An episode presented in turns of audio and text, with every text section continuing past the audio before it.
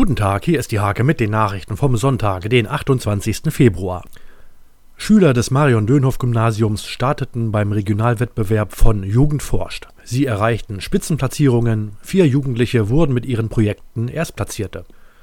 Schauspiel und Theater bleibt an der Nienburger Albert-Schweitzer-Schule auch ohne Präsenzunterricht lebendig. Im Kurs Darstellendes Spiel wird weiter unterrichtet, auch im Homeschooling.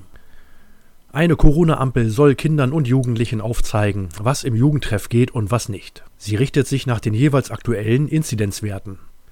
Frauen aus Vanuatu haben den diesjährigen Weltgebetstag organisiert. Verschiedene Gemeinden im Landkreis Nienburg begehen ihn am 5. März auf vielfältige Weise.